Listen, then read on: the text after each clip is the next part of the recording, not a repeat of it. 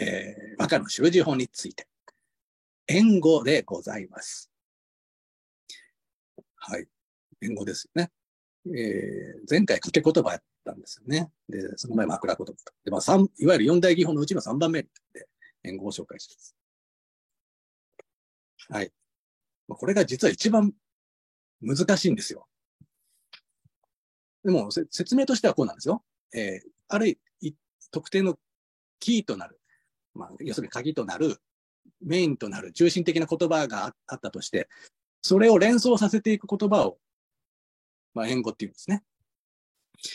まあ、た、例えばですよ。和歌ではないんですけど、蝶々ね。蝶という言葉が、これを歌のキーに据えたとしたら、蝶、舞う、蝶、ひらひらとかっていうふうに、なんかその、この、その言葉を膨らませるというか、関連させる言葉で一種構成するんですよ。まあそういった、あ縁、だから縁っていうことなんですけど、それを縁語っていうんですよね。でもなんですけど、まあそう言われりゃそうかっていうことなんですが、でもこれやっぱり技法と言われます、言うぐらいですし、あの、難しいんですよ。なんでかっていうと、何が縁語で、何が縁語じゃないのかっていうのは、すごく見分けづらいですね。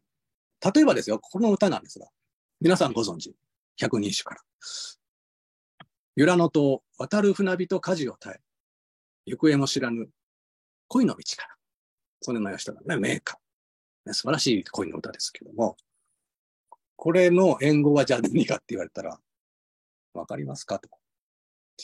ね、ここにも書いてるようにですね、この、まあ、由良のとって今、河口付近のところね、で、そこでこう、ここは、あの、そこはですね、由良のとは特にこう、流れが急でですね、その、船人が火事なんかなくしちゃったら、どこにさまようかわかんないっていう。まあ、だからそういった感じの恋をしているなって言ったんですけど、なので、その由良のとがキーになって、船人、火事っていうのが援護じゃないかっていうふうに考えることもなんかできそうじゃないですか。さっきのこ,、ね、こういう定義だと。でも違うんですよね。違うんですよ、これ。実はこれがですね、えー、道、恋の道ってありますよね。この道がキーとなって、えー、渡るっていうのと行方と。これがですね、この道の援護なんですよ。これね、難しいですね。ね。でもだんだん分かってきますから。だってですよ。まずその、その河口付近の風景を描くときに、言葉にしてですね、歌にして風景描くときに、まあ船人がいるのも、まあ船人が火事が、火事があるっていうのも、当たり前のことなんですよね。その一つの風景として。でもこの道っていうところから行方とか渡るっていうのは、やっぱりこの、その、写実の表現というよりは、もう英語でこう、導いてきた言葉であるとも言えるんですよ。だからここはですね、序言葉がね、上の句になってますけど、この恋の道かなっていうのを言いたいがために行方とか、まあ、えー、渡るとかっていう言葉も、実はこれ何気なくね、一つの風景にしてるように見えて、実はこの言語的な言葉をこう並べていったときに、またこう、紐づいて生まれてきた言葉なんですよ。難しいですよね。うん、じゃあ、これどうですか皆さん。全部百人一首ですけど。何は型短き足の節の間も、泡でこの世を潰してよとや、この歌。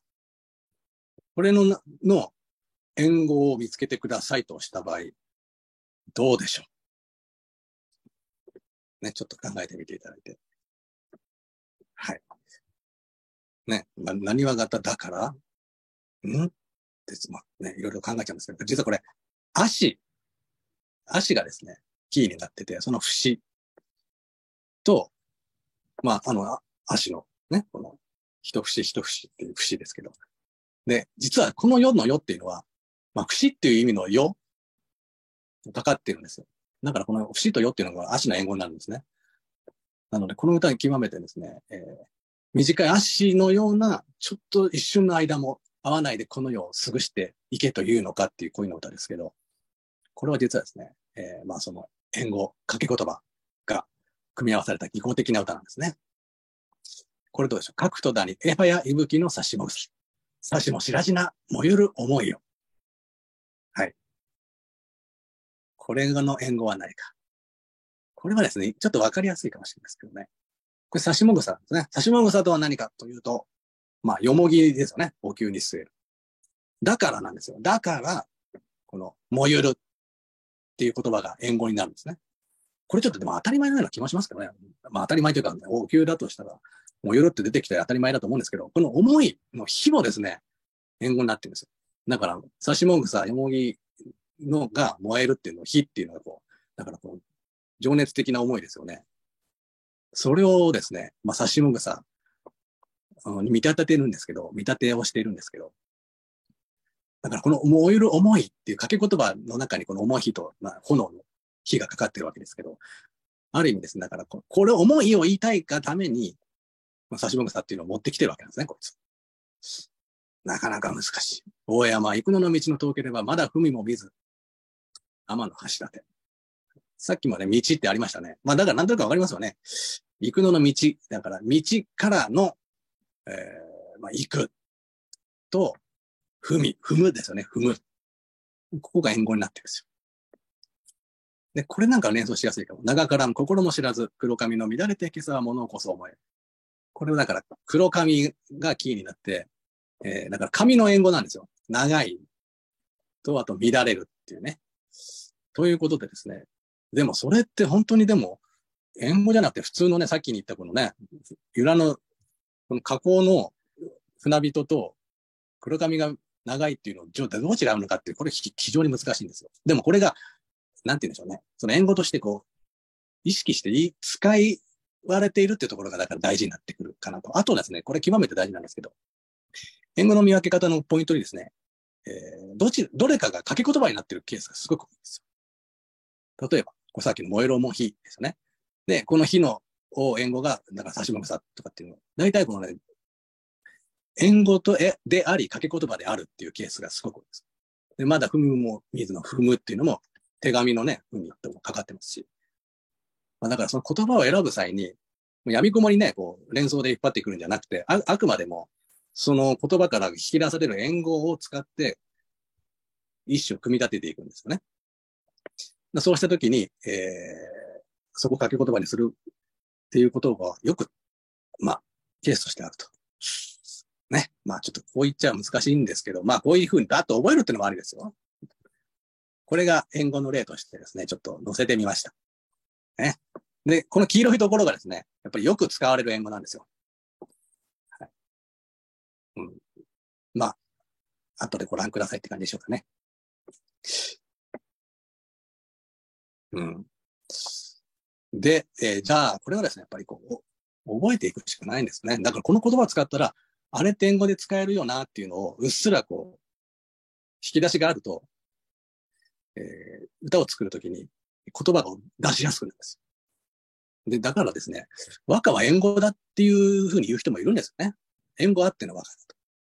だから逆に言うと、あの言葉があるのに、援護がないなと思うと、これは、まあ、わざと技巧を使わずにやっている、あえてそういうふうにしているのか、分かっていうの知らないんだなっていう一つの判断材料になるんですよね。で逆にその英語使ってたら、ああ、この人ね、やっぱり和歌を知って技巧的に読んでんだなっていうのが一発でわかると。だから、枕言葉とか、掛け言葉なんかよりも英語の方がよっぽどその和歌っていう雰囲気を作り上げるのに重要な言葉なんですよね。ではですよ。まあね、これを見ればわかるんですけど、この歌、これは百人一首にないんで、初見の人もいるかもしれませんけど、年号ちょっとね、改めて探してみましょうよ。吉野川、岩波高く行く水の、早くぞ人を思い染めてし。吉野川、岩波高く行く水の、早くぞ人を思い染めてし。これの援護は、さて、何かと。ね。でさっきのね、えー、由良の塔の発想で行くとですよ。川、波、水。これ援護じゃないかというと、バツ、バツ。そうじゃない。当たり前の話ですよね。川に波があって、水があるのは当たり前じゃないですか。そうじゃないですか。これ、ちょっとやっぱり違和感があるんですよ。あれって。で、な、何かというと、川、川からの、おこの、速いっていう字なんですね。川が流れるのが速いっていう。だから実はこれ一番言いたいのはこれですよ。あの、初恋の歌ですかね。もう初見、もう、人、だから、い、なんていうんですかね、こう、垣間見みたいなえー、一目惚れですね。もう早くもあの人のことを恋してしまったっていうこと、早くっていうのを言いたいがためにですよ。髪の毛がちょ言葉になってるんですけど、だからこの早くっていうのを言いたいがために、あとはだから髪の毛は取って付けなんですよね。で、吉野川岩波高く行く水の早くってちょっとなんか、やっぱりここで作ってる感じするじゃないですか。なのその川早いっていうのが援護になってるんですね。だからここは、あ、だからこのね、早くっていうのが、まあ効いてくるというか、うん、まあ一種で、なんていうか、上の句が破綻しないというか、この下の句と、えー、まあいわゆる序言葉で繋がってるんですけど、うん、なんていうか、唐突感がないんです。あ、川からの早くでもあるから、一種がまとまりがあるなっていうふうに思うと。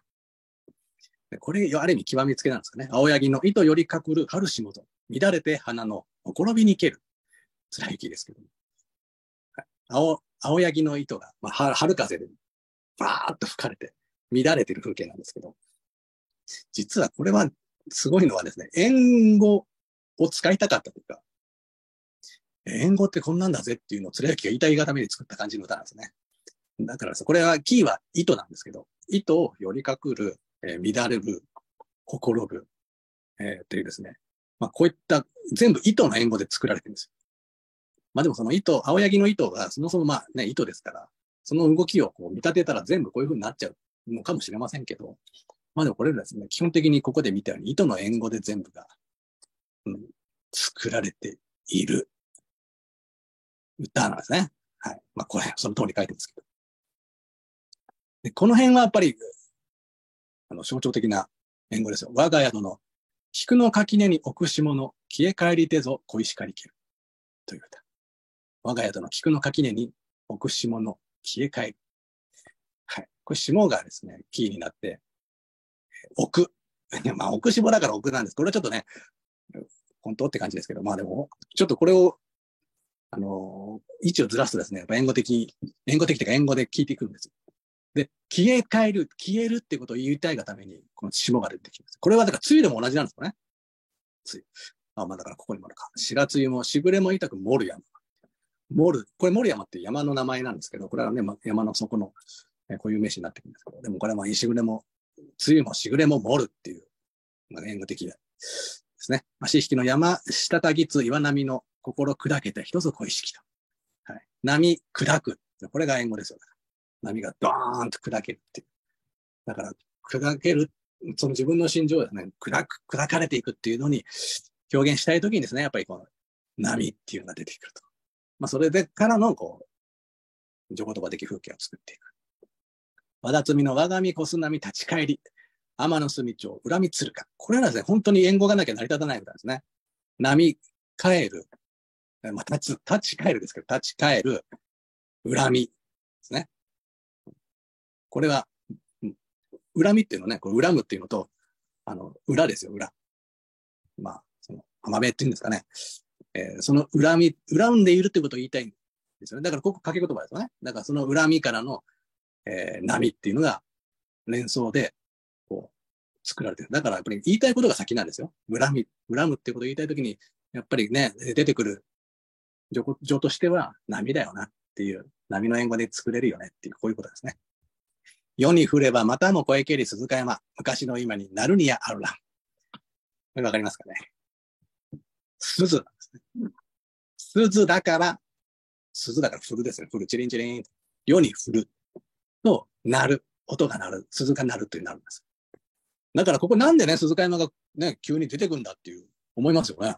それは、その、なるっていうところを言いたいがために鈴鹿山で、そういえば鈴だと振るっていうのもあるよねってことで、言葉先行で生まれてる歌なんです。でも見て、やっぱ、見るとですね、やっぱりこれ、辛雪、辛雪、辛雪と。もう、あえて辛雪が選んでるとこありますけど、技巧の鬼ですよね。ある意味、だから自分の実験で読んでる歌じゃないんですよ。全部、この何か言いたい言葉もあるんですけど、そこから英語でこう構成して、英語がまずあって、次、ちょ言葉として作って、で、最後一種でまとめるっていう、こういう作り方ですね。いかがだったでしょうかね。じゃあ、これ。実はですね、我々家族の中でも英語を使った歌が読まれていましたと。まあ言っても、この4種のうち3種が、まあ、僕が作った歌ですけど、例えばですよ、春来れば、右輪の氷溶け染めて、人に知られぬ白波ぞ立つ。まあ、これ立春の代で読んだ歌なんですけどもね。春が来るとね、右輪の氷が溶けていって、人に知られない白波が立つっていう、波が立つですけど、これ実は春立つっていう、まあ、立春っていうことの意味合いもかかってるんですね。でもこの波立つっていうのも、これ縁語なんですよ。波ってか立つからの立春っていうのを響かせるっていうのは極めて若手期ですね。立ち返る夜べ渚の藤波や、移ろう色に春も犬べしという。こういうね、これ晩春の風景ですね。藤波が読まれている。これ何を援護かと言いますと、これ波なんですね。波。だから、波なんで立ち返る。これは実はですね、えー、立ち返っていく季節でもあり、まあその藤波、波の風景でもあると。だから夜べ渚っていうその海の風景になってるわけですね。まあこのような形でですね、なんとなく分かりましたよね。うん、その、大、まあ大体こういうのは大であったり、こう、まあ、風景の軸となる、まあ、言葉ですけど、これらっていうのは闇雲に使われてるわけじゃなくて、何か言いたいときに、うん、さっきも言ったように、えー、じゃあその風景、大体これ物に例えて、ね、託して読むのがわかるですから、この自分の心情、風景に例えると、その時に、じゃあどういった円語で作れるかっていうことで、だいぶですね、えー、だから限定的な、うん、歌、まあ、似たような歌になっちゃうっていう、これは悪い、うん、ことも、悪さもあるんですけど、まあそうじゃなくて、このですね、一生作るっていう時に若的世界を作るには、やっぱりこの円語っていうのが極めて大事になってくると、皆さん。覚えておいてください。これはですね、大事なんですよ。はい。ということでございました。